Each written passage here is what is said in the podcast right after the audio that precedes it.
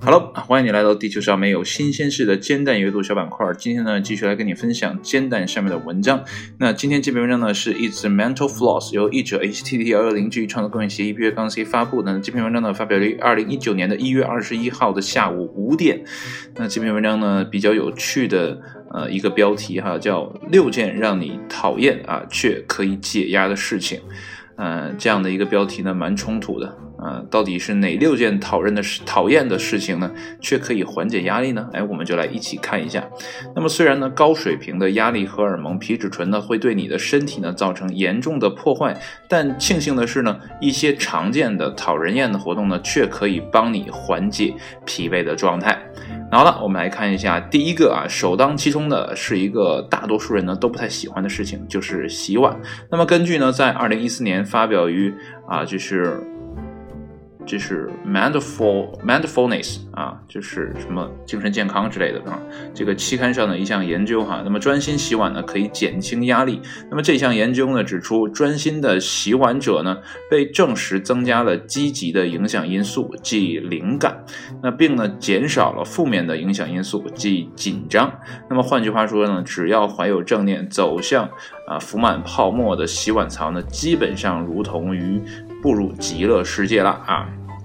那么之前呢，有听啊这个武志红的这个心理学课嘛，然后他也就在讲说，呃自己在洗碗的时候呢，如果你这个时候东想西想呢，那完全呢是体会不到啊这个。这个手指啊与这个碗的这样的一个摩擦，你也体验不到这个水流呢，呃，在你指尖流动的这样的感受，你是完全体验不到的。所以呢，你的做的每一件事情呢，都是在机械的重复前一个动作，那这样你当然不会体验到快乐啊，这个压力呢依然是存在的。但如果呢，你能全身心的啊，怀有正念的去做洗碗的这项工作，即便呢是很枯燥的一件事情，但是呢，你去感受，呃，用指尖感受水流啊，去感受泡沫，去感。受你在跟纸跟那个碗呢啊进行摩擦时候的那种感受啊，这样呢会有助于缓解你啊这个心中的一些负面的东西啊，所以呢呃这个洗碗呢也被排在了第一位哈。那第二位呢这个。呃，是我平时呢确实不太愿意做哈，但是呢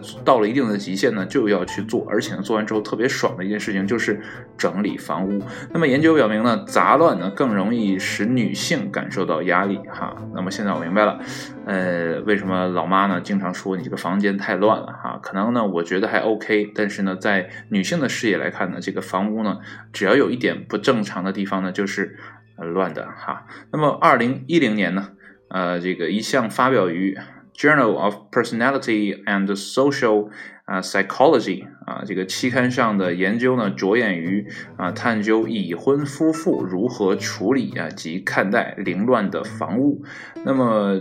这个是一个主编还是谁呀？这个名字叫 Emily 啊，Emily 在《纽约时报》上写到呢，在研究中的那些认为自己拥有一个杂乱之家或者需要整理之家的妻子呢，整天都会维持较高的皮质醇水平，而那些没有感觉到杂乱的人呢，其中包括该研究中的这个大部分男性哈，那么皮质醇的水平呢，在。嗯，这些日子里呢，往往啊，则会呃下降啊，所以说呢，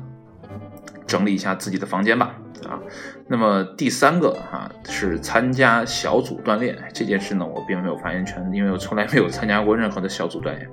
啊。那有些人呢会觉得锻炼呢是一件苦差事，与小组一起锻炼呢，可能呢会令人尴尬，特别是当你与其他人呢。不在同等的健身水平时，那么一项发表于啊，这叫 Journal of American 啊，这是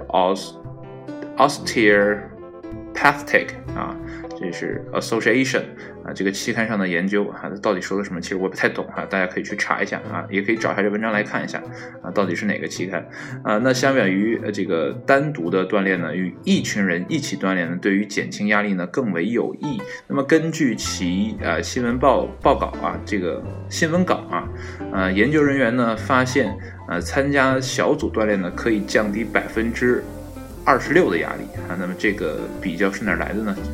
不太清楚。但是呢，啊，这个研究人员说了嘛，那你就可以去试着找一下一些呃其他跟你差不多的人呢，组成一个小组一起来锻炼，呃，这样的话可能还能互相促进一下，监督一下啊，也没准哈。那么第四个，闻一下伴侣的脏衣服，哎，这个事情。不过说实话啊，有的时候闻啊对方的这样的香香的感觉哈，也是蛮不错。但是这个香香的感觉，归根结底可能都是啊这个洗衣粉啊，或者说呃洗衣液的味道。那么一项呢，在二零一八年发表于 Journal of 啊 Personality and Social Psychology 的这个期刊上面的研究表明呢，闻一下心爱之人的衣物呢，可以减轻压力哈。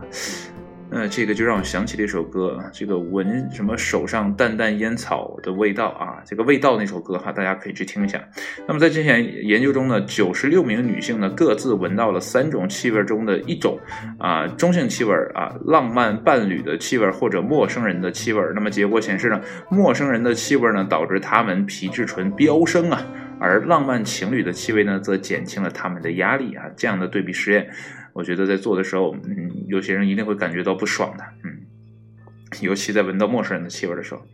啊，第五个啊，沉浸于自己的失败之中，哎，这个事情，嗯，好像有点反常识哈。那么这项研究啊，发表于呢二零一八年啊，然后发表在了这是 Frontiers 这个期刊上。那么该研究指出呢，写下先前的失败经历呢，可能会让人的体验到啊相对不那么令人紧张的新压力源，从而呢减轻当前的压力源所造成的生理与行为影响。啊，这是用。这个新东西来抵代旧东西哈，那这听上去呢似乎有一些很矛盾哈。但是呢，当你下次面临令人啊发疯的处境时呢，只要回想起以前一切都出错的啊时候的窘境，那么当前的事情呢可能就不会那么糟糕了。哎，我觉得这样也不错哈。想想过去那惨淡经营的人生，再看看现在的自己，也许呢啊并没有那么糟糕。这个时候呢。你可能就没有那么大的压力了，觉得这么说也也也是呃一种不错的方式哈。那么最后一个啊，让所有人呢都听到你在唱歌，哎，这个事情啊，呃，有些难以启齿啊，自己唱的真的是蛮难听的啊。那对于害羞者或者这个音盲来说呢，在一群人面前唱歌呢，可能是一场焦虑爆棚的噩梦。但无论如何呢，这些人呢都应该尝试一下。那么去年呢，在神经科学学会上。啊，这个会议上啊所提出的一项初步的研究表明呢，在帕金森啊病患者群体中呢，当着一群人的面啊唱歌可以降低心率、血压以及皮质醇的水平啊。显然呢，呃，看到哆啦 A 梦里面的胖虎啊那么难听的还在唱的话，呃，我觉得他的呃身体的各项指标都很好，所以呢，胖虎会很胖啊，这也是。我觉得这个不二雄先生也是有一个先见之明的，嗯，你说对不对？好了，以上研究呢结果与这是德雷塞尔大学呢在二零一六年发表的一项研究结果相吻合。那么该研究发现呢，无论你的技能水平如何，只要去搞艺术，通常呢都能降低皮质醇的水平啊。所以说呢，无论怎么样啊，呃，无论是唱歌难听还是怎么样啊，或者说你画画画的不好看啊，我觉得都可以通过艺术啊来来降低呃这个皮质醇的水平哈，就像刚才那个呃大学在二零一六年发表这个研究一样哈。嗯，所以呢，唱歌难听的也不要太害羞哈，没事呢就练一练。所以呢，有的时候我在家里呢也会用啊这个 K 歌软件呢啊小嚎那么一下啊，确实呢唱歌真的会缓解压力。但是呢啊如果太难听还影响到邻居的话呢，这个压力感呢就倍增了啊。所以呢现在录节目呢可能比唱多要唱歌要多一些啊，因为呢录节目并不会涉及到跑调哈，但会涉及到念错词或者是吞音。啊，不过怎么不管怎么说吧，啊，锻炼呢总会是有好处的啊，练练嘴皮子呢也是不错的啊。我觉得，呃，自从呃录了这些节目之后呢，啊，似乎呢就没有什么太大的呃压力，尤其是在录节目的时候呢，可以全身心的去做这件事情，啊，也不会是一种啊正念的啊这样的啊工作啊。好了，今天的节目呢就说到这里。如果呢你平时遇到了一些啊难以啊排解的压力呢，不妨尝试一下。今天呢，跟你分享的这六项啊小动作哈，我觉得像洗碗啊、打扫房屋啊，这个我觉得都是一个人就可以搞定的，不用去麻烦别人。但是唱歌的话呢，还是啊，怎么讲？酌情而定吧，啊，如果你真的唱歌跟我一样难听的话呢，啊，还是适可而止的比较好，